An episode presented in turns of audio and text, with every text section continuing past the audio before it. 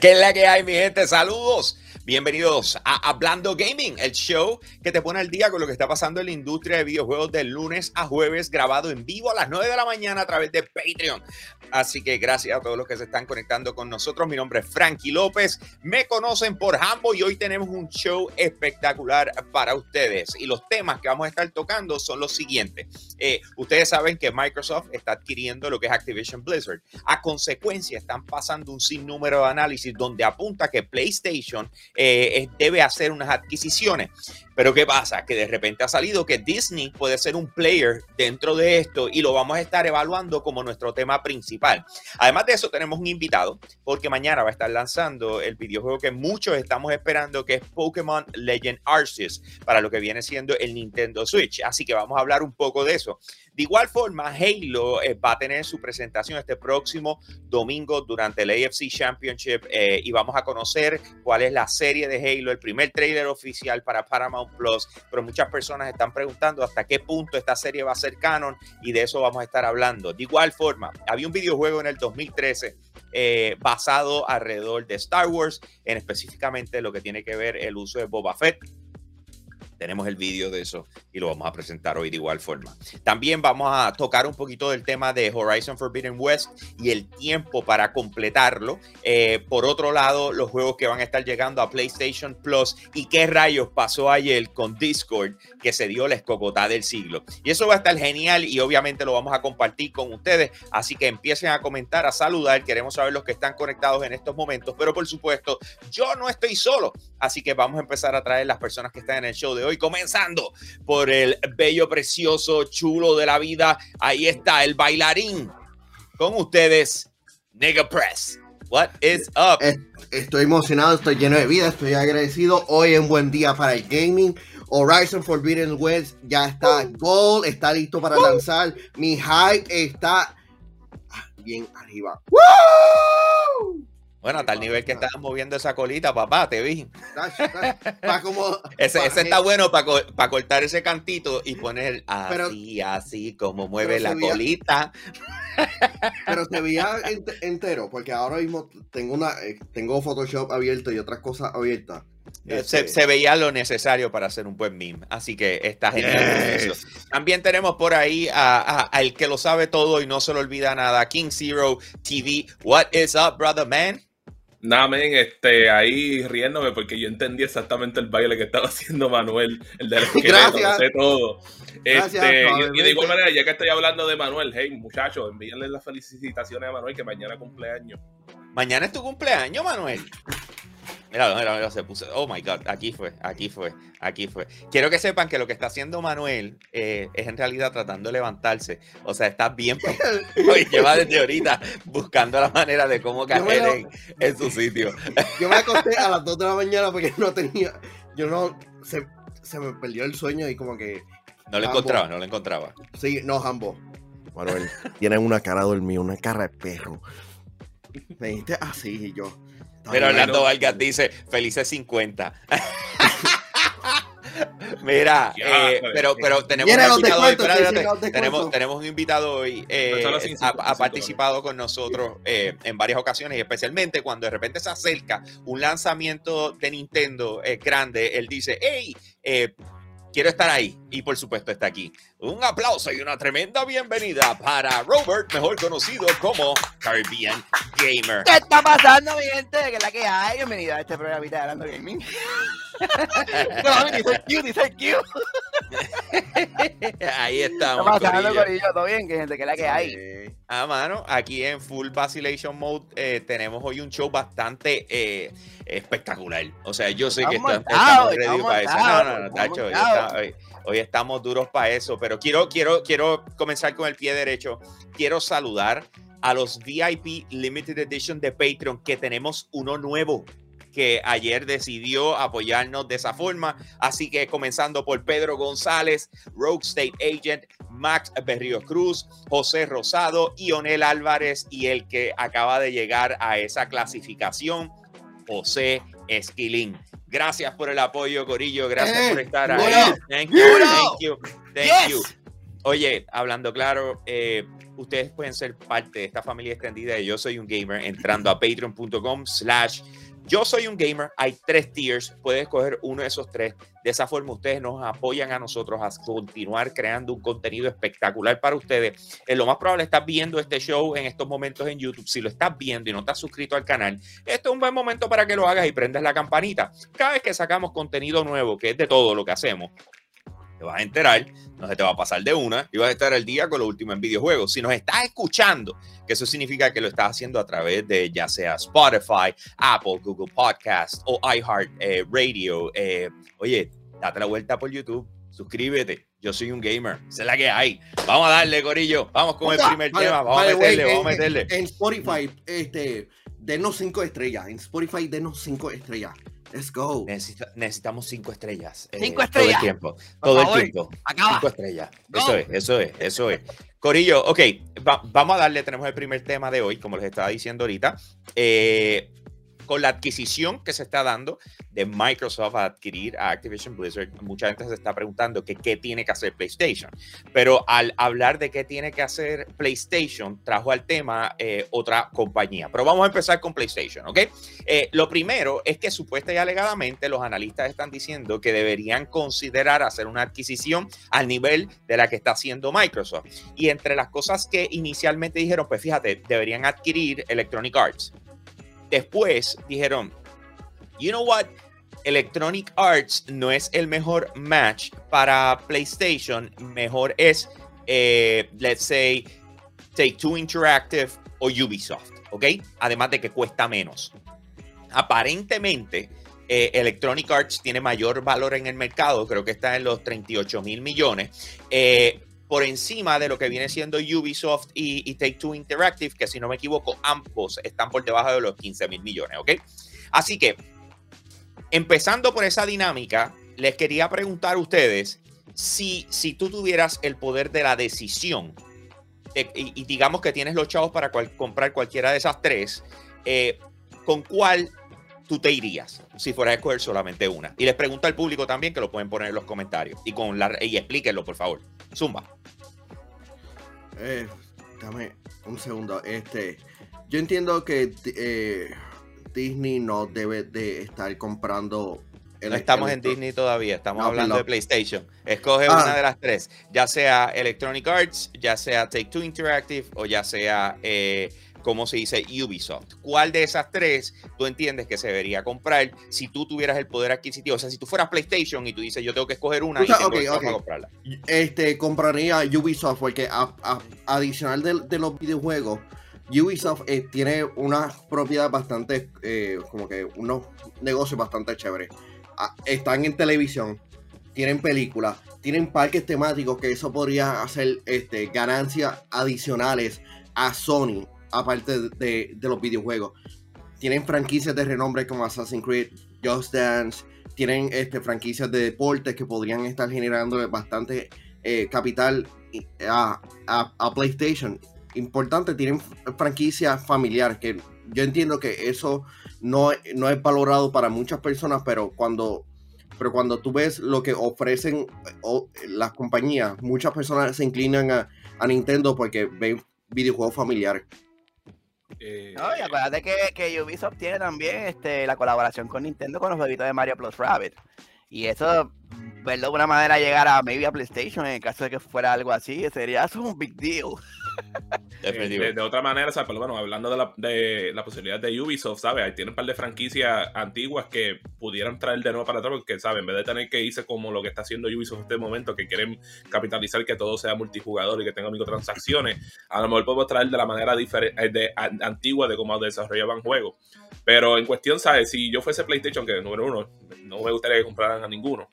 ¿Sabes? Hello, vamos a ver claro. Ellos perdieron un System Seller con Call of Duty y solamente existe un otro juego que le ha ganado a Call of Duty.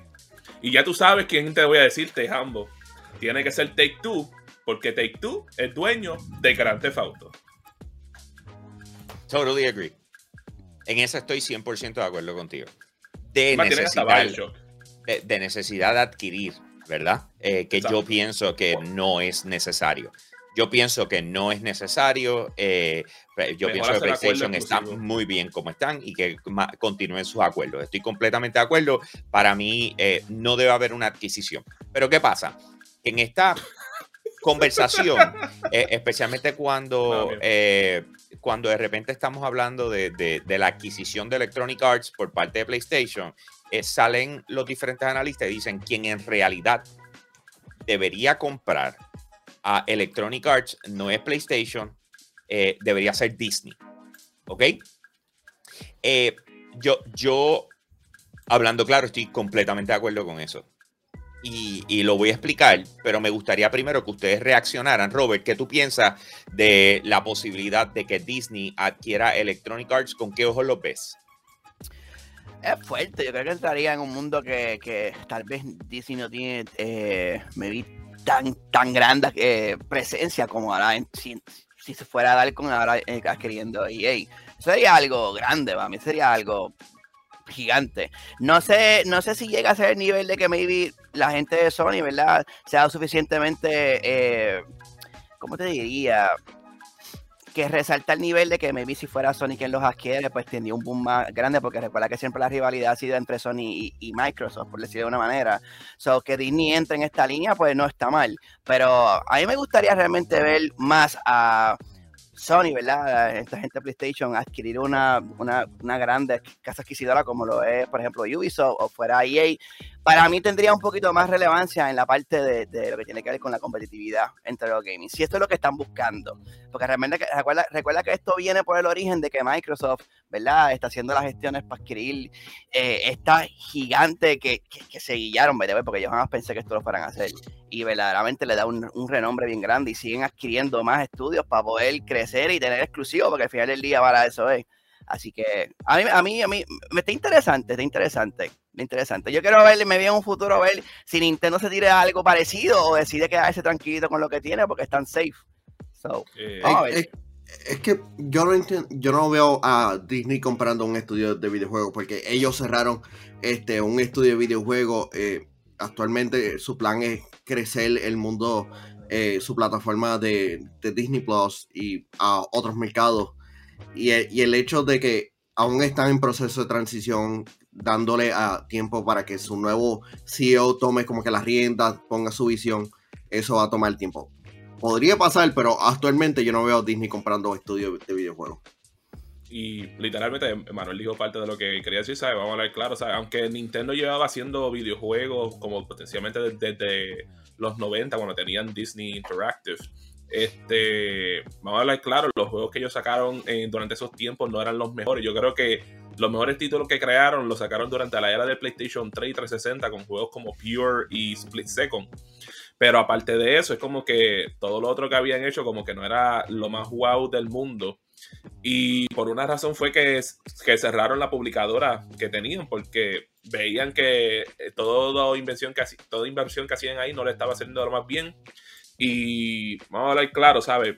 Como que no pegan en la industria. Salen, salen mejor dando sus licencias a compañías para que hagan su juego y así por lo menos tengan sus licencias de otras maneras, ¿sabes? De verdad no, no veo manera en que funcione con Disney, conociendo como ellos han sido en el pasado con el gaming. Ok, eh, pues entonces yo les voy a dar mi opinión al respecto. Yo pienso que Disney hace total sentido. Y le, de, de, adquirir a Electronic Arts, específicamente. Eh, y es ellos, no es que otras opciones es que Electronic Arts específicamente tiene unos factores que hacen eh, el movimiento atractivo. Esto no tiene que ver con el pasado de Disney. Esto tiene que ver con el futuro de Disney. Y aquí es donde voy. Lo primero, EA Sports. ¿De qué Disney es dueño? ¿De qué Disney es? De ESPN. Disney tiene las manos metidas en muchas cosas relacionadas a deporte. Tener la EA Sports como parte de, tu productora y atarla a todo lo que tiene que ver deportes y ESPN y poner todo bajo, no bajo la misma sombrilla, pero en colaboración, puede ser algo espectacular, especialmente cuando estamos mirando a la posibilidad de un metaverso dentro de lo que es sports. ¿Ok? Recuerden, futuro, no presente ni pasado. Claro. Futuro. No solamente eso, Electronic Arts es dueño de Respawn. Respawn está trabajando tres videojuegos de, ¿cómo se dice? De, de, Star, Wars. para ellos. ¿Ok? Tienen desarrolladores móviles, tienen todo tipo de desarrolladores desde carros hasta... Ellos tienen la franquicia de Need for Speed, correcto. Eh, eh, eh, pero tienen Sims, ¿ok? O sea, cuando tú vienes a ver el, catálogo de juegos que tiene, yo estaba aquí, aquí buscando, ellos tienen Army of Two, que no lo sacan desde hace un montón de tiempo. Tienen, tienen lo de Plan vs. Zombie, tienen lo de NHL, de UFC, tienen lo de Star Wars Jedi. Pero, muchas cosas no son de ellos. Piénsalo. Muchos de los juegos que tienen a EA donde está no son de ellos, son licencias. O sea, todo es licencias que ellos están produciendo, ¿ok? Pero que, que sí tienen los talentos. ¿Ok? Talentos acostumbrados a recibir licencias y desarrollarlas. ¿Ok? No, no necesariamente talentos acostumbrados a coger tus propios diseños y elaborarlos. Aunque sí tenemos los, eh, eh, ¿cómo se dice? Los que trabajan Dragon's Age y, y Mass Effect, BioWare. Tú tienes ciertos estudios en los cuales, o sea, piénselo. O sea, hasta tener BioWare en relación a Star Wars hace total sentido. Ellos hicieron hay tantas cosas que se han, hay, tantas cosas que se han explorado. O sea, a la hora de la verdad, ante mis ojos, si Disney considerara eh, a Electronic Arts, no es un movimiento como para decir, ah, ahora yo voy a competir con, con Xbox y PlayStation. No es ese tipo de movimiento. es, un movimiento estratégico de la compañía que no va a eliminar ninguna de las producciones ni las cosas que se están haciendo eh, en, estos momentos, pero sin embargo le añade un clase de mollero sí, de valor, a las negociaciones eh, que pudiese tener EA como publicadora, eh, como se dice, como desarrolladora. es espectacular. ¿Por qué? Porque pueden mezclar cosas se abre, acuérdense que en, estos tiempos, siempre que hablamos de adquisiciones y siempre que hablemos de lo que sea, tenemos que traer el tema del metaverso. O sea, hay que hacerlo. No es porque ah, ahora todo el mundo está. Es que, loco, o sea, es como, como cuando se hablaba de. no, tiene algo por ahí que se llama el Internet y que y la gente. Ay, por favor, siempre los techis, esto. El metaverse viene, les guste, no les guste, no lo entiendan, no, o sea, viene. ¿Ok? Y cuando tú estás pensando en qué puedes dominar, una de las cosas que encuentro interesantes de lo que pudiese ser la adquisición de, Disney Electronic Arts si se diese, es el hecho de dominar el mercado del deporte, ¿ok? Del saque, o sea, decir sports, ven para acá, me sigue. Entonces, eh, no solamente eso, tú tienes Marvel, tienes, eh, como se dice, Star Wars, eh, tienes las propiedades de Disney como tal, o sea, tú tienes un sinnúmero de cosas que tienen un valor de reconocimiento alrededor del mundo tan brutal que tú lo que necesitas es una desarrolladora con publicadora. ¿Me entiendes? Eh, eh, tal, vez ellos, lo que necesiten son compañías que se dediquen a, tecnología nada más. Porque ellos tienen los IPs. Este, realmente sería como que un desperdicio de, de EA en que simplemente se convierta en otro Pixar. Porque mira, aunque Pixar le están dando un uso para impulsar a, Disney Plus actualmente. A mí personalmente me preocuparía cómo esto pudiese afectar la manera en que trabajan los juegos EA, porque claro, ¿sabes? cuando pensamos Disney, pensamos esta compañía que es más centralizado hacia familia y contenido pues no tan adulto. Y vamos a hablar claro, y ahí tiene varias franquicias que son rated M for mature y es como que cómo es este merger pudiera afectar eso si estuviese bajo la, la, sombría de, de Disney. Y esas son cosas como que hay que tomar en consideración potencialmente. Pero yo creo que es, trabajable, es trabajable porque yo te lo digo por la experiencia. Oye, by the way, punto paréntesis, yo no soy experto en estos temas, ¿verdad? Yo contribuyo. Pero eh, si yo recuerdo que en un momento dado Nintendo tenía esa misma preocupación de que Nintendo no quería eh, tener juegos como que muy mature porque pues, no quería como que afectar esa imagen específica de lo que ellos como tal tenían. Eh, obviamente todos los juegos que ellos son más familiares, Mario, Mario Party, Smash, Mario Kart, son juegos más easy going. Pero al traer franquicias como por ejemplo Bayonetta, que obviamente pues son un poquito juegos más, ¿verdad? Más adultos, por decirlo de una forma particular, pues eh, pasa, pero tienden a pasar. Yo creo que a veces la gente lo acepta, porque también la gente que sigue a Dini también son adultos. Son gente que son, los que tienen el dinero son los adultos, ¿me entiendes? So, son gente que más, tal vez son los que te pueden consumir un poquito mejor el producto. Yeah, eh, a la manera específico me encantaría saber la opinión del público que nos está viendo, así que escríbenla ahora mismo eh, en los comentarios, no importa si lo estás viendo en vivo, como si lo puedes estar viendo cuando salga a las 12 o 1 de la tarde, escríbanlo en estos momentos para, para, para saber qué piensa, o sea, al final del día, ¿quién debería adquirir PlayStation si alguna? Ubisoft, en los ejemplos que pusimos fue Electronic Arts, Ubisoft y Take Two. Eh, si quieres añadir otro, ¿verdad? Que tú recomiendas o que tú dices, fíjate, yo, yo me iría más por esta línea, pues eh, escríbelo ahora mismo, como decir, no, pues ellos deberían comprar Capcom y tienen Street Fighter, tú sabes, tienen Monster Hunter, tienen un sinnúmero de cosas, o sea, maybe, a lo mejor eso es algo que tú, tú, tú lo ves, además de que eh, Capcom es japonés, ¿verdad? Sí, Capcom es japonés, de la otra manera Square Enix, que tiene de la franquicia más grande en RPG alrededor del mundo. Sí, Final Fantasy, etcétera. Ya, a la hora la verdad, escribir en los comentarios, déjanos saber lo que piensas. Oye, y recuerda que si no lo has hecho a este, a este punto, suscríbete a nuestro canal de YouTube, prende la campanita ahí en Yo Soy un Gamer. Eh, obviamente vas a estar al día con lo que está pasando en gaming, el análisis más completo, los programas que tenemos, o sea, todo lo subimos a YouTube. Así que pasen por nuestro canal si no lo has hecho, si nos estás escuchando ahora mismo en cualquiera de las plataformas de podcast, eh, date la vuelta, suscríbete a Yo Soy un Gamer en YouTube. ¿Ok? Vamos con el próximo tema y eh, por eso es que está nuestro amigo Caribbean Gamer aquí con nosotros, eh, ya que mañana va a estar lanzando eh, oficialmente lo que es Pokémon Legend Arceus. So, bro, llevábamos esperando por esto hace un montón de tiempo. Sí, anunciaron hace casi un año ya. Y, y, por fin tenemos la oportunidad. Eh, cuéntame, brother, o sea, ¿qué, ¿qué, se puede esperar? ¿Cuán grande va a ser el cambio? Tú me dirías, para aquellos que dicen, loco, más Pokémon, o sea, ¿qué están cambiando aquí? Que tú puedes decir, vale la pena porque es diferente.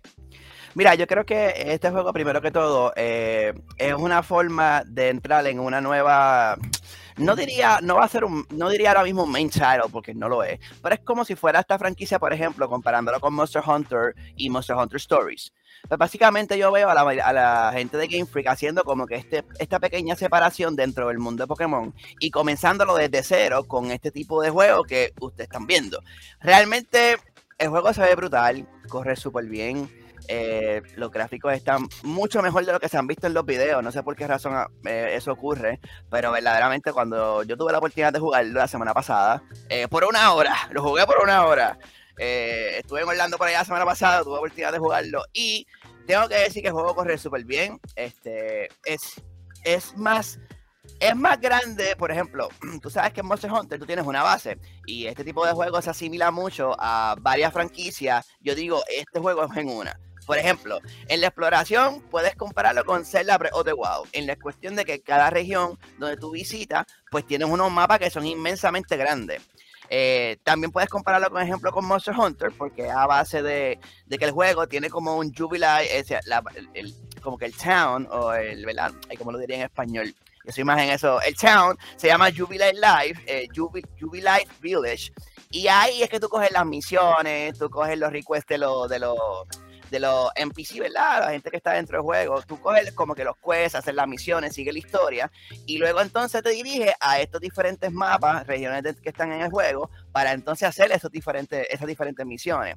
So, tiene esa esencia de lo que es Monster Hunter, donde tú ibas, cogías un quest y te dirigías a la salida para entonces caer el mapa, por lo menos eh, hablando de Monster Hunter Rise en específico, este, y de ahí entonces caías acá. Ese ahí era open world, era abierto completo, tú dabas la vuelta por todos lados, y en este juego lo que es la exploración y capturar los Pokémon es lo más importante. O sea, esta vez no es capturar por capturarlo, esta vez porque tú necesitas hacer eso para poder abrir nuevas regiones dentro del juego, tener mejores quests, subir de rango, que son cositas que elementos que vas a ir viendo dentro del juego. Para mí es un juegazo, eh, sería un must have. Yo tuve la oportunidad de verlo verdaderamente por una hora y quedé encantado. Este, no, no lo puedo jugar más lleno porque no lo tengo. Lo busco hoy, by the way, pero estoy bien contento porque el juego de verdad es, bien esperado por la franquicia. Digo, por, eh, el fanático. Va, sales hoy, vas para Mayagüez, ¿verdad? Para Voy para Guadilla, para allá abajo, para Guada. Para, para eh, ¿quién es el que con el que estás? La, la gente que trabaja ahora mismo estoy con, con, JG Wireless Group and Gamesome. Esta gente trabaja todo tipo, ¿verdad? De, de, de, contenido en cuestión de que, vender videojuegos, este, consola y toda la cosa. Y pues, gracias a, gracias a ellos, ¿verdad? Tengo la oportunidad de conseguir el juego prácticamente, ¿verdad? Un día antes y poder traerlo en directo para que la gente pueda verlo. Y muchas veces se deciden si lo compran o no lo compran cuando lo ven. Así que claro. chévere. No, no, no, estoy, de acuerdo contigo. Eso, es lo bueno de las reseñas. Y por eso es que uno siempre trata de que Nintendo le envíe a uno las cosas eh, de antemano. Eh, lamentablemente nosotros somos indios en taparrabos para ellos. Pero eso es parte de. Eh, ok, entonces yo, yo, entre las cosas que he podido ver, yo no sé dentro de lo que pudiste jugar tú, eh, pudiste hacer esta parte. Y es que de repente vi que puedes utilizar los Pokémon. No solamente eh, sacarlos eh, a pasear. Exacto, los puedes sacar a pasear, también los puedes tirar en cualquier momento, puedes sacar la Pokébola y lanzarla y, y, ver el Pokémon ahí mismo. no quiero dar mucho spoiler, pero algo que me encantó del juego, y lo, lo dijeron ya en los trailers que han mencionado, es que, por ejemplo, cuando tú vas a una batalla, pues tú ves como maybe ahora no es algo que se queda estándar, como que fijo, como que el trainer está atrás y tú tiras el Pokémon y tú ves eso, ¿no? Ahora tú puedes ver cómo el cambio de pantalla, ¿sabes? Tú puedes ver, tras que hay cambio de pantalla, tú puedes controlar la cámara, tú puedes controlar el personaje. Personaje se puede mover en la pelea y tú puedes dar la vuelta con un guillo brutal en lo que tú ves los Pokémon peleando. Y el trainer está allá y tú estás aquí, tú te puedes mover y tú puedes ver los ataques de, cualquier tipo ¿verdad? De, de, de enfoque. Está brutal. Esto me gustó muchísimo.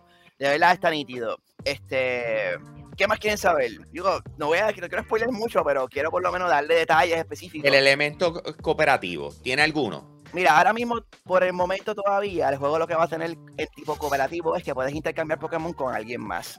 No he visto en ningún lugar, ¿verdad? Y tampoco han mencionado que tú puedes hacer un co-op eh, quest con alguien adicional, como por ejemplo lo hacías en Monster Hunter Stories 2, que tú podías hacer un quest con alguien más y jugar hasta el fin de ver el, el monstruo, ¿verdad? El que vas a buscar en específico en ese quest. Eh, como acá sería en esencia un alfa Pokémon, este, que son los, que los, los bosses dentro de cada región, pues no he visto que sea cooperativo, pero pienso que bien en algún momento dado pudiera hacerlo. Es un juego muy espectacular para dejarlo ahí, en mi opinión. Ok, no, y, hace sentido porque si tú miras a ver, piensa, aunque ellos por lo menos han decidido evolucionar lo que puede ser Pokémon, por lo menos de mi parte yo me quedo como que me gusta lo que está haciendo, pero hay muchas otras cosas más que me gustaría ver que tú puedas implementar en el futuro. Y tú decirme eso, por lo menos me da hope de que potencialmente en un momento pudiéramos ver más cosas ser implementadas. y, me, pensar sobre eso, eh, eh, específicamente lo que tiene que ver con cómo lo van a manejar de este punto en adelante es si de repente tengamos los lanzamientos, continúen con los lanzamientos de los Pokémon regulares, los que estamos acostumbrados, y tengamos este, esta dinámica del Pokémon Legend Arceus, o sea, evolucionando, pues son, aunque tú dices, todo es Pokémon, pero son formas diferentes de cómo jugarlo. Es correcto. Eh, eh, entonces, sí, si de repente entramos en el, ok, en vez de tener el mismo tipo de Pokémon año tras año, venimos y entonces le damos incluso un poco más de, espacio a lo que viene siendo eh, Pokémon, el desarrollo de cada uno de estos juegos y nos vamos a lo Call of Duty. ¿Me entiendes? Y tenemos, y tenemos eh, Pokémon Legend Arceus este año, de repente tuvimos un break al otro, en el otro tuvimos el, el Pokémon tradicional, después al otro, entonces me sigues y entonces incluso mejoran el tiempo de desarrollo de estos juegos tú sabes, porque regularmente estábamos viendo Pokémon casi todos los años, ¿verdad? sí, eh, no, y se veía algo que era bastante era similar, ¿verdad? La, la, esencia, aunque es lo mismo en la esencia, porque los juegos Pokémon, tú ves Pokémon y tú sabes que es capturar y toda la cosa, pero el feel que te da este juego, con toda honestidad, ambos, es bien diferente, a pesar de ser la misma esencia, que como tú juegas un juego como y Perla, que recientemente hablamos de él, eh, Espada y Escudo, que esos son los mainline, porque tienen aspectos por ejemplo, espada y escudo son, tienen aspecto competitivo este, y lo llevan a ese nivel. Pero así como ahora mismo está Pokémon Unite, que es algo como que dentro del universo de Pokémon, pero un juego diferente. está lo que es Mystery Dungeon, está lo que en un momento hacer hasta en, 3DS, que fue Detective Pikachu, que hay rumores que este año viene una segunda parte para el Switch. Pues obviamente, pues vamos viendo que tienen diferentes, ¿verdad? Este dentro de su franquicia diferentes juegos para diferentes públicos.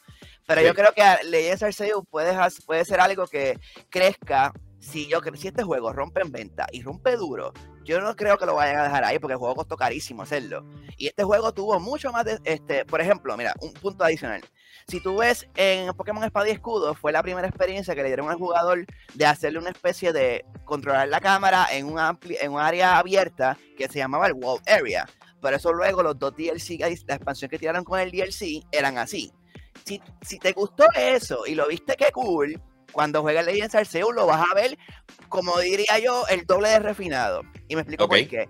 Este juego de espada y escudo tuvo, por ejemplo, 38 personas trabajando lo que son los gráficos.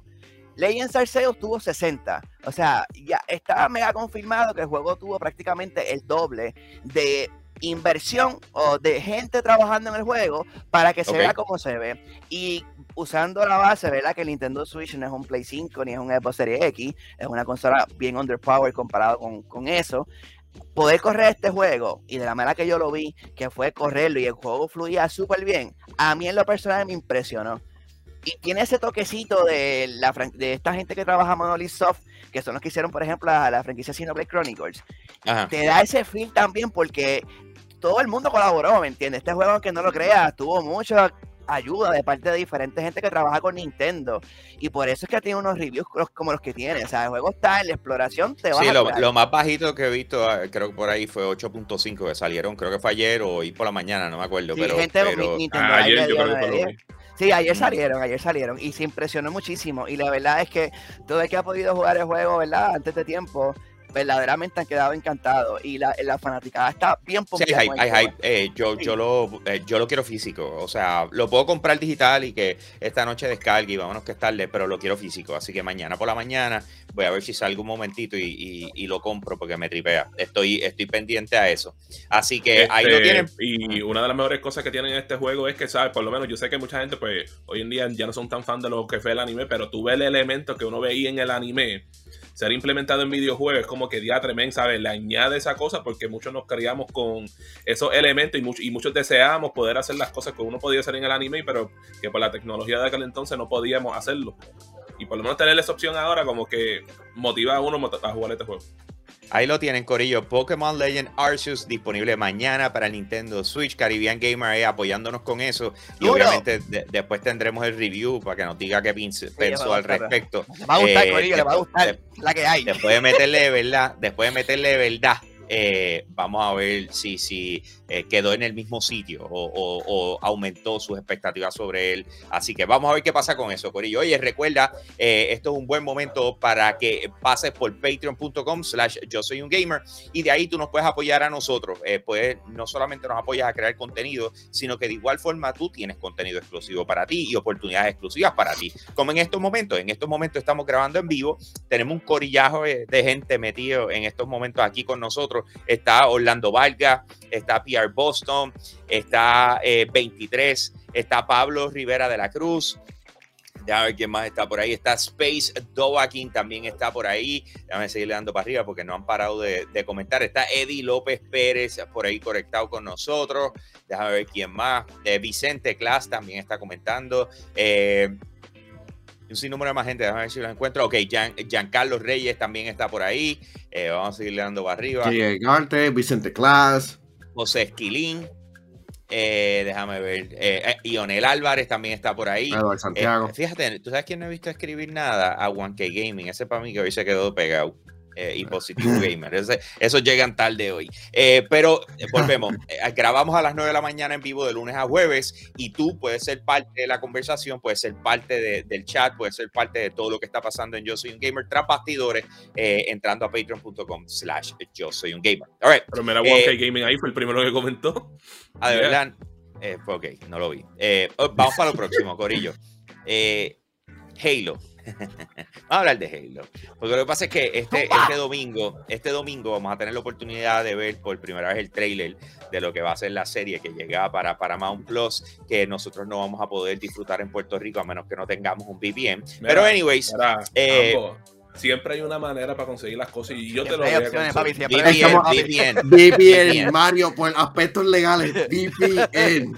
VPN. Que legalmente tú lo puedes ver si no está disponible aquí el servicio. Mario VPN. VPN. VPN. Ok, entonces, eh, no me quiero que me la, la, la, pregunta que se ha estado viendo, la pregunta que se ha estado viendo y que mucha gente está haciendo, y, y yo creo que, o sea, eh, eh, it's a good question. La pregunta es, ¿esto va a ser canon? O sea, es con lo que viene siendo la historia de Halo. Y, y estoy leyendo de Level Up y dice, la serie de Halo será canon. Dice, como parte del reciente reporte sobre Halo, eh, Alex Wakeford y Frank O'Connor revelaron algunos detalles sobre la serie Halo y lo que compartirá con el canon de la franquicia. Lo que compartirá con el canon de la franquicia. Marcado, obviamente, por los videojuegos que han llegado a Xbox y PC. De inicio, los creativos confirmaron que la serie Paramount Plus se desarrollará en un universo paralelo al que hemos conocido en los videojuegos. Pero será gracias al uso del contenido oficial que se tejerán lazos entre ambas obras sin ponerlas en conflicto. Ok, so lo primero que acaban de decir es que estos son universos paralelos. Eh, están hablando de que van a utilizar cosas canon en el universo paralelo o sea, que en otras palabras, o sea, ¿cómo, cómo pudiésemos definir esto que ellos acaban de tratar de expresarnos? O sea, eh, es, una adaptación. Están tomando elementos, la esencia del videojuego para hacer algo nuevo, distinto, porque el Halo de los libros o de los cómics no es el, mismo de el de el de los videojuegos y ahora el de la serie de televisión. I see no issue with it. I mean, está cool. Después de que sea una buena adaptación, mira las cosas que han hecho este Marvel con, sus adaptaciones. Y está en cierta manera, manera DC con su eh, serie animada. Después de que sea una buena adaptación, no hay problema alguno. I don't know. Yo después de que de eh. repente no una decisión de esa sea, pues mira, vamos a hacer una adaptación. Pues entonces Cortana no va a ser no va a ser un holograma, y va a ser una persona que va a caminar. Entonces, eh, Master Chief se va a quitar el casco porque tenemos que enseñar el actor. O sea, después de que no sean ese tipo de cosas. O sea, eh, pero ¿cuánto tiempo estuvimos este de Mandalorian sin el casco, pues, este, sin quitarse el casco? Sí, pero Mandalorian fue desarrollado para la serie. O sea, lo sé, pero estamos hablando de personajes en que se quitan, en que tienen como que la máscara y eso, que, que tienen emotes. Mira, mira Boba Fett que, que anda por ahí. Hola, Espera, ¿dónde lo dejé? Espérate, me pilló el, casco.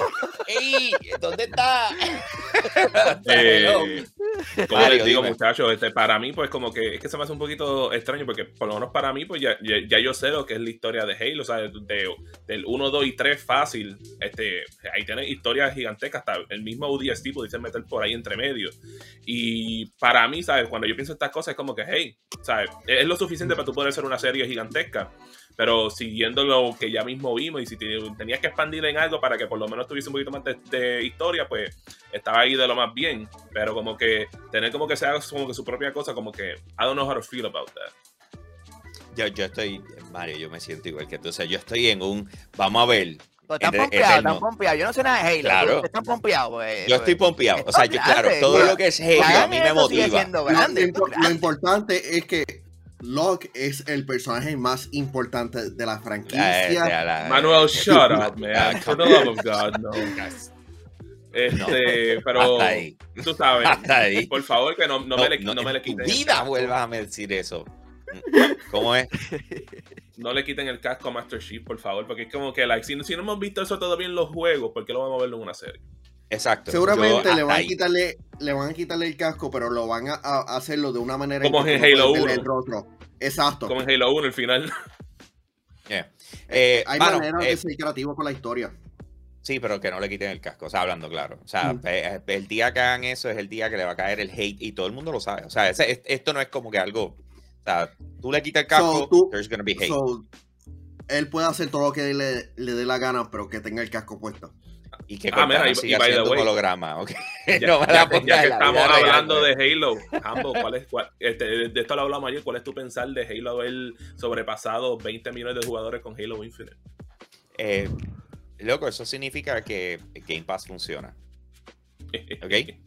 Eso, es lo que significa. Si, si hay 25 millones de personas que, que, tienen Game Pass, y volvemos, eh, a la hora de la verdad, ese, ese 25 millones, todos le vamos a poner el asterisco. Y, y, ¿Por qué? Porque hay unas que son de un dólar, que, sabrá Dios cuánto duran, o lo cogieron nada más, que, eh, nada más que para poder jugar Halo, eh, como si sí, sí.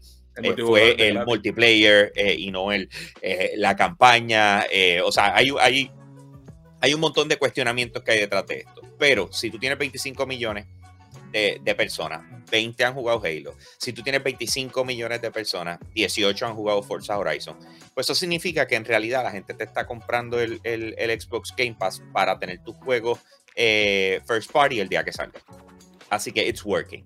Que, que esté lento en catch up, eso pasa. O sea, vas a tener que bregar con eso, tú sabes. Pero, pero eh, it's happening, ¿me entiendes? Y te vas a dar cuenta que cada vez que tengas un juego nuevo o una franquicia que todo el mundo está esperando, de repente vas a tener nuevas activaciones de, Game Pass. ahí es donde está. O sea, ese, es mi pensar sobre eso. Y este, esta serie que va a salir ahora, es y toda la cosa, ¿esto pudiera atraer más jugadores a la franquicia? Que fue lo mismo que pasó con Witcher. The Witcher, al salir en. Tremenda serie, la vida, Está buenísima. Tú sabes, al, al, al, yo, yo estoy en el segundo en el segundo season, no he terminado. Sí, ya lo vi, ya lo vi. Pero, pero, de, de trae, cuando salió, uno curioso revivió. bien. Claro. Eh, eh, está cool que un personaje de Fortnite tenga su propia serie de televisión. Ok, oh eh, recuerda suscribirte, señores. Eh, eh, oye, si no lo has hecho y nos estás viendo en YouTube, suscríbete a nuestro canal, prende esa campanita para que estés al día con lo que está pasando en la industria de videojuegos y no te pierdas ninguno de los análisis, ¿ok? Así que gracias por estar con nosotros y ser parte de la conversación. Vamos para el próximo tema. aparentemente, justo cuando hubo la adquisición de parte de Disney, de Disney a lo que fue LucasArts eh, y todo lo que tiene que ver con Lucas. Eh, había un videojuego que se estaba desarrollando de Star Wars que se le conoce como Star Wars 1313. El y de repente. Perdón. El hype que había para ese juego. Sí, oh y de repente, cortado, no, eso no va. Pero en el día de ayer salió un, un vídeo donde muestra la jugabilidad del título y el personaje que por lo menos sale en este vídeo eh, que se está usando, no puedo decir si es el personaje principal o si hay otras opciones, pero el personaje que sale es Boba Fett. Así que le, lo voy a poner aquí un momentito. Vamos a verlo. Para que lo puedan ver. Aquí está. Todavía se ve brutal. Una pena. No, y la cosa era que este, este videojuego iba a ser canon. Iba a ser Mature, el primer juego Mature de Disney. No, de Lucasfilm. Para ese momento. de Star Wars, no, que quería decir. Sí.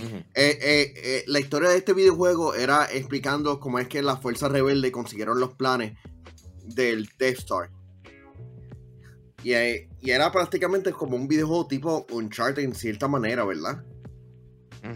Así era Así se ve. O sea, esto se ve cool, loco. O sea, this Todavía se ve bien.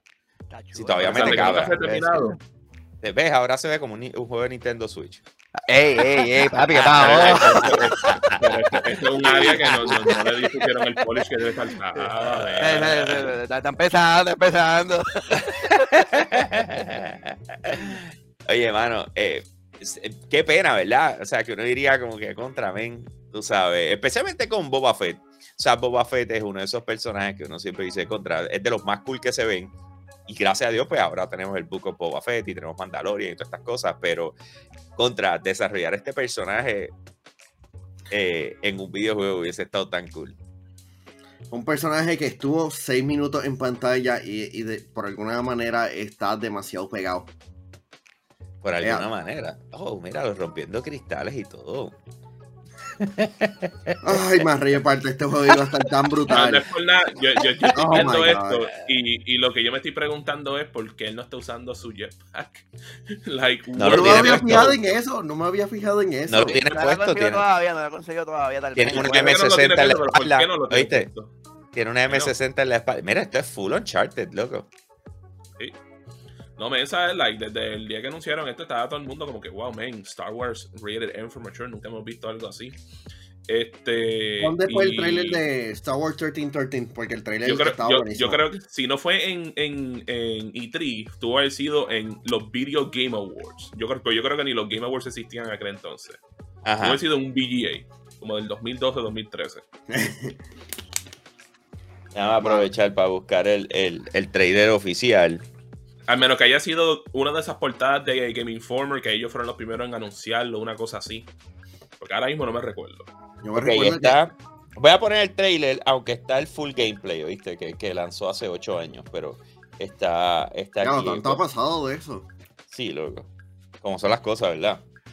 Alright, vamos a activarlo, que la gente lo vea. ayer, ayer me, me, sorprendió saber que era como, como que dos años de la muerte de, de, de Kobe y su hija. ¿Verdad? Pues, el, el, tiempo pasa rápido. Definitivo. Mira, mira, mira. Te digo, hay juegos nuevos que se ven así. Eso es Nintendo Switch Pro. Mira, para decirte más, tú sabes, tú sabes, yo veo ese, ese juego y hoy se ve mejor que el de el de ay, el de Dungeons and Dragon que salió hace poco, que, que, que fue para Game Pass. Ese, ese juego no, no estuvo nada de bueno, me. Qué pena, ¿verdad? Tuvieron la oportunidad ahí y la embarraron full. Ese, ese lamentablemente murió del saque. Tratamos, we tried. We tried. Eh, eso es lo único que enseñar. Ya, eso, eso, ah, Hay más, no digas ya. Hay, hay más, hay más. Sí, porque yo me acuerdo que había un trailer de acción. Míralo, míralo ahí, míralo ahí. Ay, señor y pregunto así, ¿verdad? Que yo no, yo no, conozco mucho esto. ¿Llegaron a comentar por qué no lo tiraron? O sea, como que por qué decidieron cancelar. Lucas, eh, Lucas compró, eh, fue adquirido por Disney. La compra de ah, Disney canceló todo vale. Y en eso fue en ese momento que yo, como cuando hablamos del primer tema, que habíamos dicho de que yo habían cerrado su estudio, pues pasó en ese mismo momento. Y como también ellos estaban borrando cosas del canon de Disney, digo, de Star Wars, pues como que esto fue uno de, la, uno de los que se quedó chavao. Es más, este iba a ser. Eh, eh, este fue el último juego que está desarrollando LucasArts antes de que cerraron LucasArts, lamentablemente. Loco, esto es, esto es Uncharted, qué cool. esto es Uncharted. Full, full, como que llevo jugándolo todos estos días. Oh my god. ¿Ustedes creen que como en ese momento, eh, verdad, lo que tiene que ver con, por decirlo de una forma, era con Boba Fett, que no estaba como ahora, que tiene su propia serie y todo, esto influye a que maybe resuman el desarrollo o lo vuelvan a empezar o...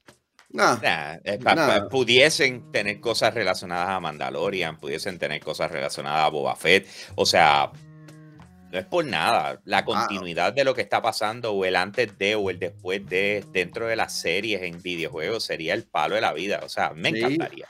eso es, eh, como se dice, eh, comunidad extendida, por decirlo Digo, y es un contenido nuevo, vamos, sales de la línea y mira, ese juego, o sea, es un contenido nuevo que juegas y, tienes un juego más, ¿me entiendes? Para la comunidad que le gusta ese tipo de juegos.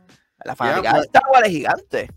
Ya, pueden este, adaptar un videojuego tipo Uncharted con Doctor Antra, este, Astra, algo así, que es un personaje que, que ha estado en los cómics y que ha, que ha, estado trabajando mano a mano con Darth Vader. Es un personaje bastante interesante. Ahí, ya. Es más, ahora mismo que, que, Lucasfilm Games como que ha regresado lo que técnicamente era LucasArts, deberían de ponerse a trabajar en este juego de nuevo, si es que desean hacer eso. Yeah. Eh, vamos para lo próximo, Corillo, pero antes del próximo tema les quiero recordar que puedes adquirir las camisas de Yo Soy un Gamer en Tichealo. ¿Ok? Date la vuelta por Tiche. Mira, mira, mira, ahí está, ahí está. Un Gamer World. Eh, date la vuelta por Tichealo en San Patricio Plaza o lo puedes hacer a través de Instagram. Instagram, mira, mira, ahí está. Eso, ey, sexy mama. Ahí está, ahí está, ahí está, ahí está. ahí está, there you go. Eh, los memes van a estar intensos detrás de esto. Ok. So, eh, tichealo, busca las camisas. De igual forma, puedes entrar a yo soy un gamer.com. Hay varias ahí. Eh, y obviamente nos está apoyando también eh, adquiriendo cualquiera de ellas. All right, vamos para lo próximo, Corillo. Y el próximo tema tiene que ver con eh, Horizon Forbidden West. Yo diría, bueno, uno de los más esperados, ¿verdad? para este año. que está a punto de lanzar en febrero 18. Y entonces empezaron a hablar de, de cuánto tiempo toma completar el juego. Y este tema es bien similar. Eh, a lo que hablamos anteriormente con Dying Light 2, ¿ok? Y dice que, eh, que supuestamente alegadamente va a tomar, lo voy a leer, dice, esto lo publicó Joe Miller en Twitter, dice, according to arroba Dijon Gemathis, eh, que déjame ver quién es él, porque a lo mejor es alguien importante y no me fijé en eso. Él es el Game Director, ok, él es el Game Director eh, de, de, Horizon Forbidden West. Dice, according to, to him, it will take several hundred of hours to complete Horizon Forbidden West 100%. Main plus side quest. Wow. ¿Ok? Eh, yo creo que, y por eso era que lo quería traer hoy, Mario, hay una diferencia entre tú decir, va a tomar cientos de horas tú recorrer absolutamente cada detalle del mapa, acabarlo de todas las múltiples formas, hacer todos los side quests, tratar todas las cosas, o sea, a tú decir que para tú llegar al 100% de completar main y side quest va a tomar cientos de horas.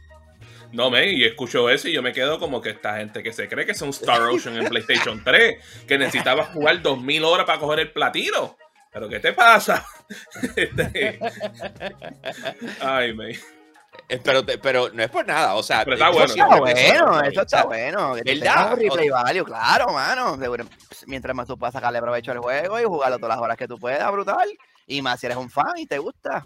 Estos tipos de juegos son bien abiertos, son brutales.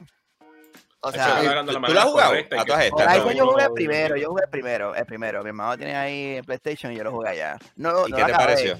Está bufiado, está bufiado, algo está nítido. Una cosa que yo comparé, y lo voy a decir, lo voy a decir, es que, por ejemplo, si lo comparaba con The Legend of Zelda Breath of the Wild, había una de las eh, mecánicas que, por ejemplo, cuando tú tiras una flecha en Breath of the Wild, eh, tiene un tiempo, tarda y, cae, ¿sabes? Tiene una dinámica específica. En Horizon era más sencillo, tú sabes, tirándole, tirándole, mentira, mentira, mentira. Pero es siempre juego, por juego, por juego. Tirándole, pero no, pero sí, no. Y, y, y, de las casualidades. Está bufiado, Y de las casualidades de la vida, Robert. Este, literalmente, yo me recuerdo que yo jugué el, primer Horizon en E3 de 2016, el mismo año que también estaba Zelda al lado. y, para los dos juegos había senda fila para jugar. Sí, sí, sí, porque imagínate. Es que esa fue la competencia, esa fue la batalla. O sea, la comparación era which one was better. Eh, cómo se dice, eh, y, y, obviamente tenemos todo tipo de, de, contestaciones sobre eso.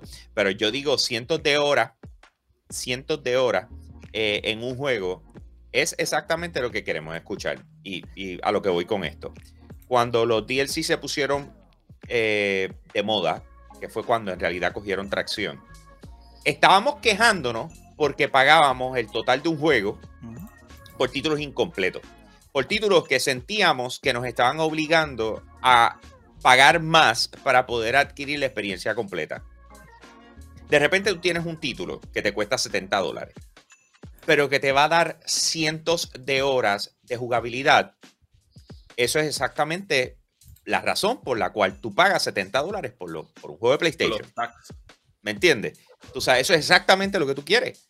Tú dices, yo voy a gastar por algo que me va a permitir disfrutar de contenido, eh, pudiese ser repetitivo, porque vamos a hablar claro, los side quests hay veces que llega un punto donde son repetitivos, pero a la, eh, pero a la hora de la verdad, si, si la dinámica de juego hace de que tú no te sientas que estás jugando repetitivo y son cientos de horas, es un win. Para mí es 100% un win. No, y básicamente que por lo menos que uno se siente como que día tremendo, por lo menos que uno se queda como que, ok, pagué 70 dólares, más el tax que cuenta, que son casi 80 dólares, eh, aquí en Puerto Rico, Estados Unidos. Este, y tú te quedas como que, ok, tiene todo esto, pero tú, no te sientes que, está algo monótono. Ahí yo me quedo, mira, venga, hasta yo no me pudiese quejarme por el precio. O sea, si tú me ves todo este contenido, like, come on. Es que realmente es el valor que, que tú le des a las misiones. Porque si tú haces relleno por relleno. Realmente te, te vale como que tener un, videojuego bastante grande con, con 500 horas como tiene Dying Light para completar y sacarle todo el, el platino. Es, el valor que tenga ese videojuego y lo que le ofrezcan a los jugadores. Pero está nítido. Yo, yo siempre he pensado que si tú gastas tu dinero, ¿verdad? Sentadas comprando un juego completo, está brutal que pues te que gastar más dinero después, maybe un DLC para completar ese juego.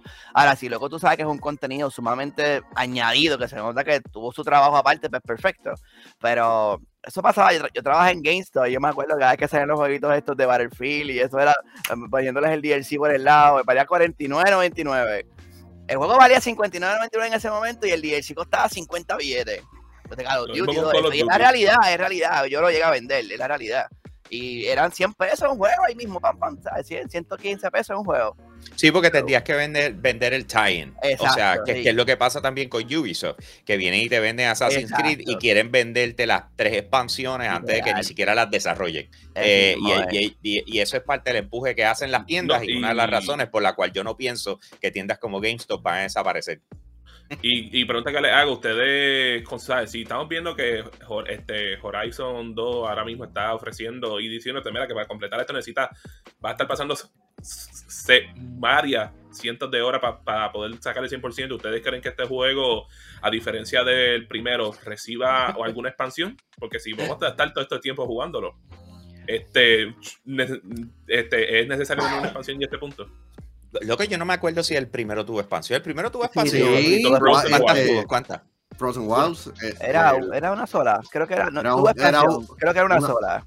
Una pues yo no la Era como de, hielo, no estoy seguro si era como de hielo o algo así, pero eh, mi hermano la compró y, y, se lo comí igual, estaba pegado. O sea, y tuvo Está otro nivel. Sí.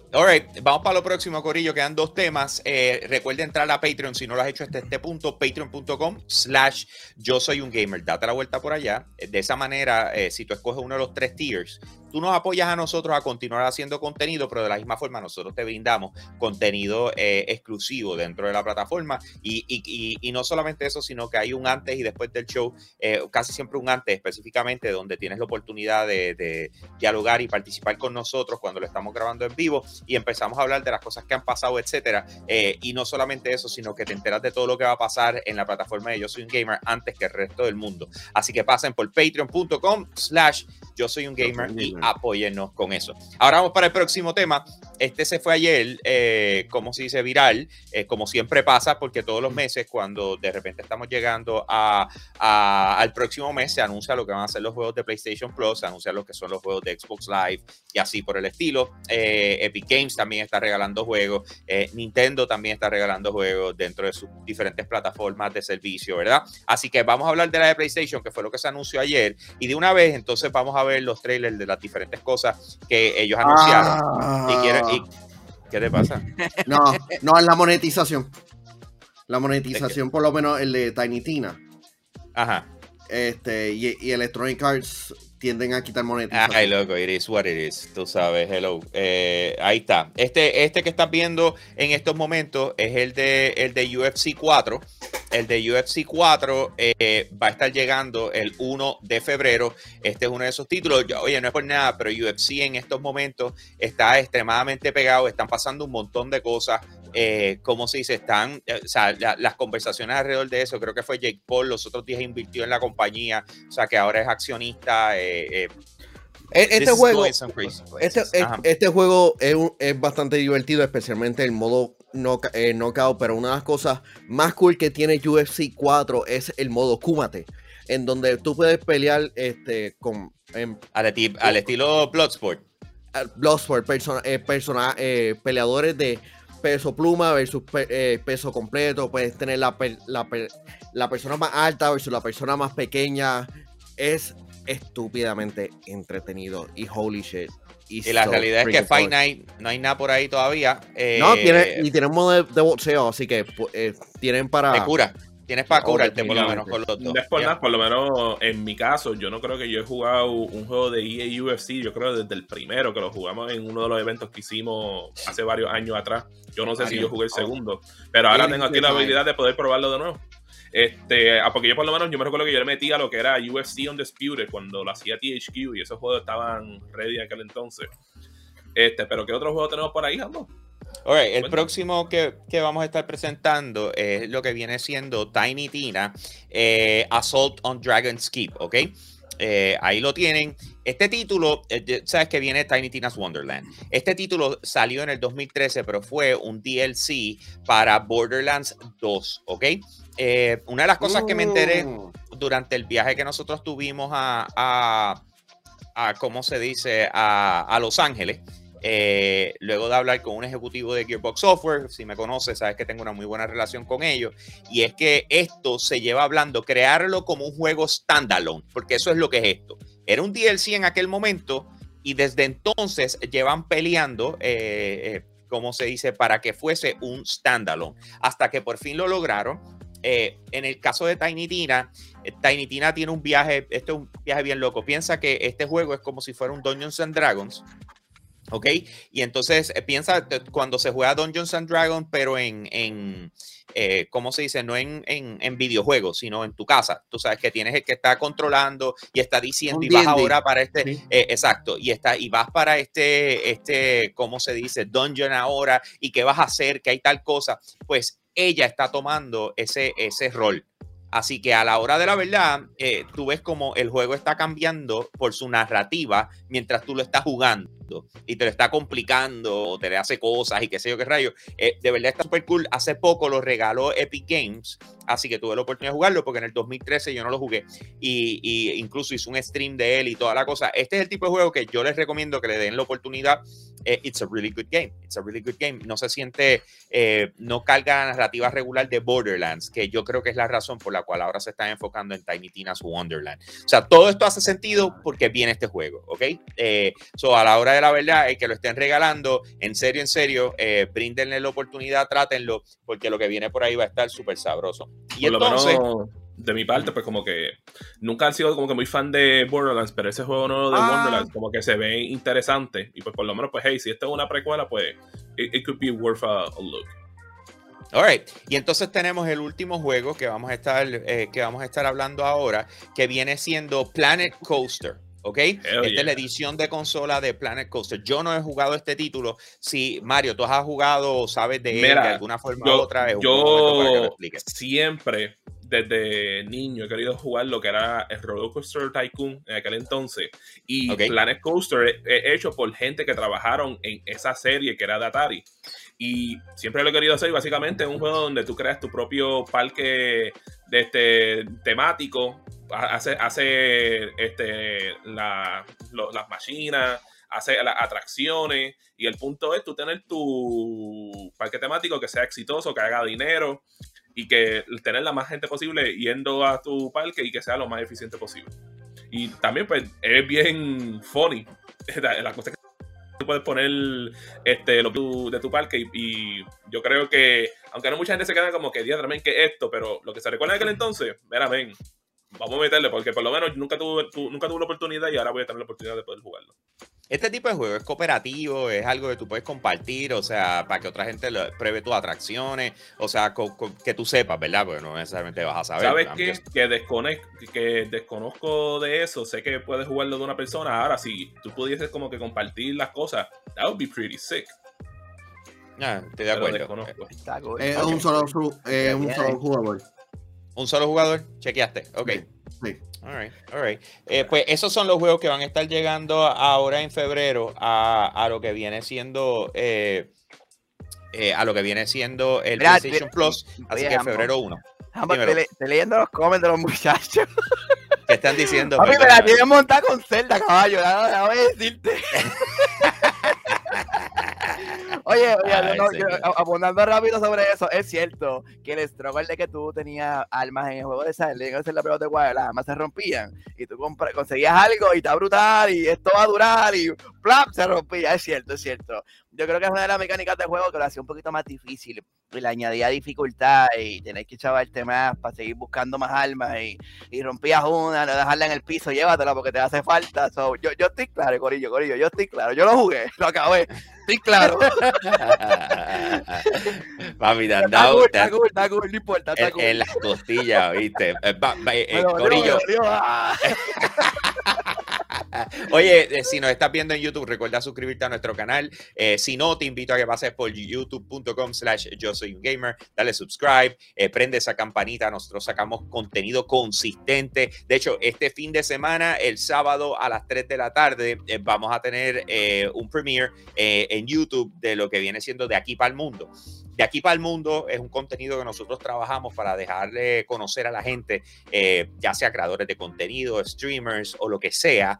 Eh, mano, e, es un buen momento para que tú cheques y conozcas gente nueva. Lo tenemos dentro del canal de YouTube de Yo Soy un Gamer. Buscas así mismito el, el playlist de aquí para el mundo. Vas a conocer un montón de gente. Así que eh, chequenlo.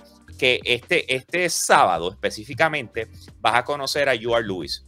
Y si, si, tú, si tú has eh, seguido nuestra plataforma desde hace tiempo, lo más probable te has topado con él, lo has visto en varias de las cosas que, hemos hecho, y, pero sin embargo nunca lo había entrevistado para la plataforma. Y yo creo que especialmente para los que son creadores de contenido, eh, los que hacen streaming, los que hacen simple y sencillamente un contenido genial, eh, tienen que ver esta entrevista porque les va a hablar sobre lo que fue su formación. O sea, de no tener absolutamente nada ni saber cómo empezar hasta desarrollarse y llegar a tener sobre 200 mil personas siguiéndolo en TikTok, 18 eh, mil en Instagram, 500 en, en Twitch en solo una semana de stream. O sea, tienen, tienes que, o sea, este, esto, lo que va a pasar el, sábado a las 3 de la tarde con, con, De aquí para el mundo es muy importante. Si tu interés es ser un profesional dentro de lo que es eh, la, la, industria de videojuegos y lo que es el content creation. All right? Eh, vamos para la próximo. Este es el último tema y con esto ya cerramos el show de hoy. Discord se cayó ayer por dos horas. Eh, cogió una escopota. ¿Qué fue lo que pasó, man, Manuel? simplemente tuvieron problemas con API, que eso es prácticamente la conexión con, con con el, servidor que tienen, creo que en línea, creo que están conectados con el Google Cloud. Eh, y no, ellos es Amazon. Ellos es Amazon. Si mal no recuerdo, ¿verdad? Dame check. Amazon Web no sé, me, suena como si fuera Amazon, pero yo sé que eh, pudiese ser una confusión porque Twitch eh, es de Amazon, o sea, so, I don't know. Está, está, construido, está construido en Google Cloud. Está construido en Google Cloud, ok. okay. Ah, pues ah, eh, tuvieron problemas con el API, en otras palabras, con la conexión. Eh, el, el, API, ¿cómo, ¿cuál es la mejor, Mario, cuál es la mejor manera de, de, explicar lo que es un API? ok, pues te voy a decir lo que, yo, lo, que, lo que yo conozco. El API, por ejemplo, si yo construyo una plataforma y yo quiero que otras se conecten a ella, eh, el API es como decir el enchufe, es como que a qué yo le doy acceso para que estas otras plataformas se puedan conectar a mí. ¿Ok? So, si es el API de Google hacia Discord o viceversa, eh, eh, either or is a big deal. Qué bueno que lo pudieron, eh, como se dice, arreglar en un espacio de dos horas. Pero, como se dice, yo creo que mucha gente no entiende cuán importante en estos momentos es Discord. Le puedo dar un ejemplo. Ayer compré mi primer NFT. ¿Ok? llevo reacio a los NFTs. La razón por la cual estoy comprándolo es porque es uno de, de, videojuegos y me, gustó lo que se inventaron. yo, pues cool. Eh, así que estoy en esa. ¿Qué pasa? La manera en que manejaron el lanzamiento del minting process, que es el, cuando tú estás adquiriendo NFTs, fue todo a través de Discord. Fue toda una conversación, un chorro de gente conectado en lo de Discord. Entonces, ¿qué pasa? Tú decir que tú estuviste fuera dos horas cuando tú tienes compañías que están trabajando toda su comunicación a través de esta plataforma. Es grande. Eh, that's a big deal. Ok. That's extremely big. Eh, así que, ¿cómo lo van a resolver en el futuro? Eh, es más, voy a leer el update. Estoy ahora mismo en IGN.com. dice Discord is back up after two hours outage, ¿verdad? Está arriba después de dos horas. Eh, le hicieron el update ayer, a, dejándonos llevar por nuestro tiempo en Puerto Rico, a las 6 de la tarde hicieron el update. Dice, according to Discord status page, eh, rate limits on the chat service have been fully removed, meaning Discord should be operating normal. Después de dos horas, se supone que Discord esté funcionando como, eh, como manda. The company also says it will be investigating exactly what caused the nearly two-hour outage. En otras palabras, todavía es la hora que a las 6 de la tarde ayer no estaban seguros qué fue lo que causó esto. On the official Twitter account is continuing to respond to users who might still be experiencing issues. O sea que, aunque se supone que a las 6 de la tarde ya estuviese todo en orden, todavía estaban teniendo issues y estaban manejando la situación con, con eh, la gente a través de, de, Twitter. Así que eh, lo de ayer fue grande. Hay que ver cómo eso ¿verdad? afecta en el futuro o si hay algo más grande que todavía no sabemos. No, eh, yo, entiendo, que estos son problemas que, muchas compañías van a estar enfrentándose, porque cada vez que este, Amazon tiene un problema con sus servidores, un montón de servicios, incluyendo Reddit, este, caen. Así que estos son dolores de cabeza, problemas modernos. Oye, fun fact de eso mismo, eh, a las 3 y 49 de la tarde tuvo alrededor de 62.715 reportes como que estaba dando problemas. De verdad. Hicieron 62.000 reportes, aunque no lo creas. Está ahí lo de, estoy viendo. Es la gente estaba por el techo. no, no, no. siempre pasa, hello. A mí en mi caso, este, cuando yo me enteré que hubo un problema, yo me quedé como que en serio, yo, yo me había dado de cuenta y cuando yo me metí en, en Discord ya estaba funcionando, entonces yo me quedo como que, ah, pues me perdí el Auris porque no, no, me, no me afectó en aquel momento, pero estas son cosas que vamos, vamos a ver de ahora en adelante, ¿sabes? Y como dijo Manuel, eso a toda compañía que dependa de los servidores de otra para poder manejar su plataforma, le va a seguir pasando. La única manera que a lo mejor pueda evitar eso es que tú tengas tus propios servidores y que tengas lo suficiente que cuando hay un outage pueda seguir la compañía, pero vamos, a ver, vamos a ver claro, no todo el mundo tiene el espacio gigantesco suficiente para poder hacer Pero por cualquier cosa, gente, suscríbanse al Patreon de Yo Soy un Gamer, patreon.com slash Yo Soy un Gamer. Quiero cerrar con esto, lo de eh, en el día de ayer, yo no sé si ustedes lo mencionaron, eh, ¿verdad? En el show de ayer, pero... yo envío un link, si, es de lo que estamos hablando. Sí, eh, ok, eh, Crytek anunció que están en desarrollo temprano de lo que viene siendo Crisis 4. ¿ok? Así que están, eso viene, que es otra de las cosas que regularmente publica Electronic Arts, volviendo al tema principal.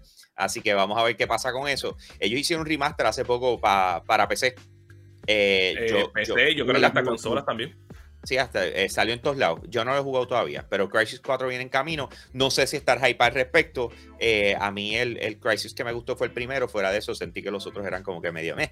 Pero, pero obviamente estamos en un buen tiempo para hacerlo. Y si nos dejamos llevar por la experiencia de lo que fue Crisis originalmente, puso todas las computadoras a chillar. ¿Ok? Así eh, que eso. literalmente de eso iba a hablar. Yo me quedo como que vamos a ver si por fin regresa el meme de que, ah, tu computadora corre Crisis. Porque eso por sería años largos, por años largos, como desde el 2007, 2008, como hasta el 2014, ese era como de los memes más grandes de que, ah, pero tú no tienes una computadora que pueda correr ese juego. Y yo me recuerdo que era yo en el 2010 que había comprado una PC Game en aquel momento y Crisis me corría barely en 720p a ese nivel. Este, vamos, vamos a ver, esto, esto, esto es cool tú sabes, eh, todos estos regresos, todos estos anuncios que han estado haciendo todos estos días. Ah, mira, un juego nuevo de aquello, vamos a estar trabajando en esto acá. O sea, eso, estas dos semanas han sido bien interesantes para lo que viene siendo el futuro de la industria de videojuegos. Pero hasta ahí llegó el show de hoy. Recuerden que este sábado a las once y media de la noche puedes ver Yo Soy un Gamer TV por Telemundo, tu canal siempre. Si está fuera de Puerto Rico, lo puedes ver a través de telemundopr.com o puedes descargar el app de Telemundo Puerto Rico y entonces lo puedes ver a través de eso de igual forma, ¿ok? Once y media de la noche hora de Puerto Rico, AST. Si está Eastern Time, sería las 10 y media de la noche. Si estás en Pacific Time, allá eh, estamos hablando de las 8 y media de la noche, ¿ok? Así que gracias a todos por estar con nosotros. Gracias, Robert, por una vez más estar aquí. gracias a ustedes. Thank you, thank you, thank you. Y de esa manera, pues entonces vamos nosotros a cerrar el show. Eh, nos vemos la semana que viene porque ya pues nos cogemos un break. O sea, nosotros tenemos derecho a descansar. Mira la cara de Manuel. Manuel, ¿necesitas descanso? Estoy listo para apariciar, estoy lleno de energía. El sábado